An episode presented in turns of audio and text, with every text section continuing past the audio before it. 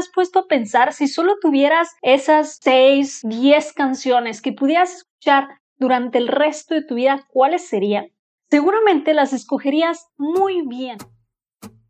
Soy Sofía García y te doy la bienvenida Impermanente, el podcast para sacar tu mejor versión y vivir la vida que quieres. Sacar tu mejor versión para mí significa convertirte en esa persona que naciste para ser, quitando el piloto automático y abrazando todo tu potencial, a la vez que creas un impacto positivo hacia tu entorno y quienes te rodean. Espero poderte apoyar en el camino de convertirte en tu mejor versión. Y ahora, comencemos. Hola, hola, como siempre es un gusto saludarte, me encanta que estés aquí, que me dejes acompañarte ya sea mañana, tarde o noche, este ratito de tu día. Bueno, hoy traigo un tema que tiene que ver con un episodio, o bueno, dos episodios anteriores, en el episodio 096 de Eres lo que escuchas, y lo quiero ligar con las ideas de un libro que se llama Soundtrack por John Acuff, que él dice que tenemos todos esta pista mental, este soundtrack de nuestra vida que nos repetimos una tras otra vez, una tras otra vez, inconsciente o conscientemente. Y bueno, si es repetitiva, podemos llegar a este overthinking de sobrepensar las cosas y luego también caer en la procrastinación.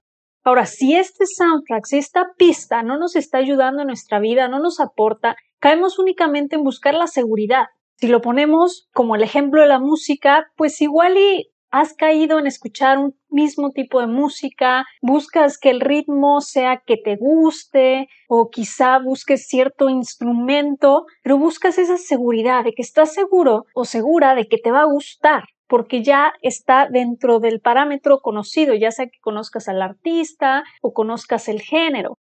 ¿Qué pasa cuando transportamos este gusto, esta búsqueda por la seguridad en la música que escuchamos al soundtrack de nuestra vida?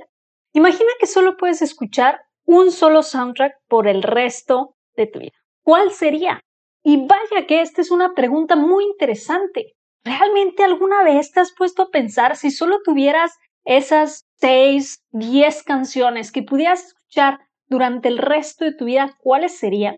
Seguramente las escogerías muy bien.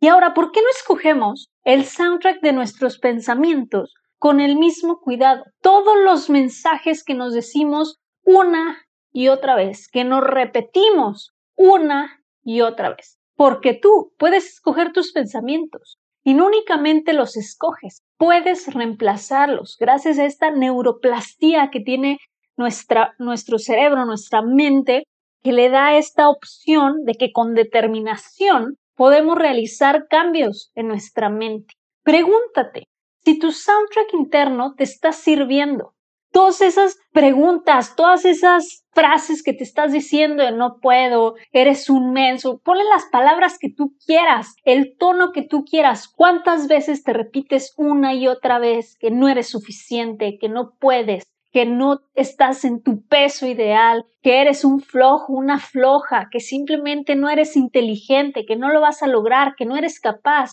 Todo eso es parte de tu soundtrack. Y ahora quiero que te hagas las siguientes tres preguntas con ese soundtrack interno que tienes. Uno, ¿ese escenario real y lógico? Dos, ¿ese pensamiento me aporta algo positivo? Y tres, ¿ese pensamiento es amable? ¿Es amable conmigo mismo, conmigo misma? ¿Es amable con los demás? Si en estas tres preguntas no tienes respuestas positivas, es momento de cambiar tu soundtrack mental.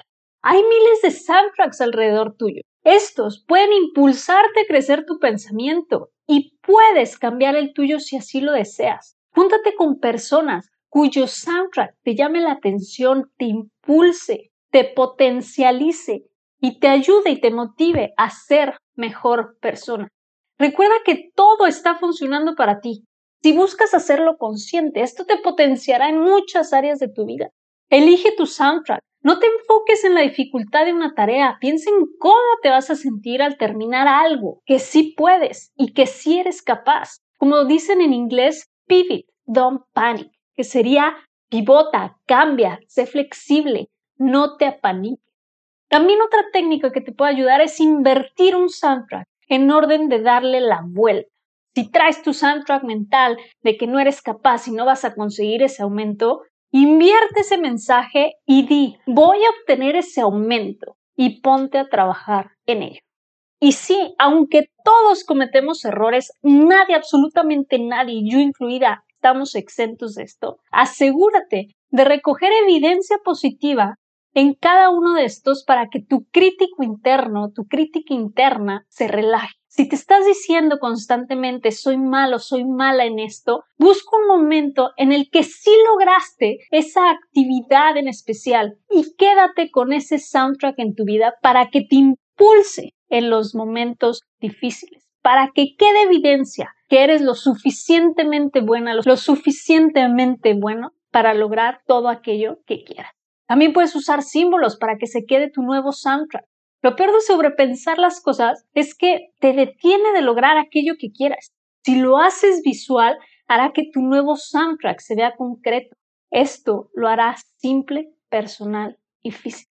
Puedes hacer con dibujos, con sketches, con imágenes. Identifica los soundtracks rotos que tengas y reemplázalos por nuevos y más optimistas patrones de pensamiento. En lugar de reaccionar a ellos, responde a ellos. Toma acción con calma, con decisión y con optimismo. Y ahora sí, es momento de elegir el soundtrack de tu vida.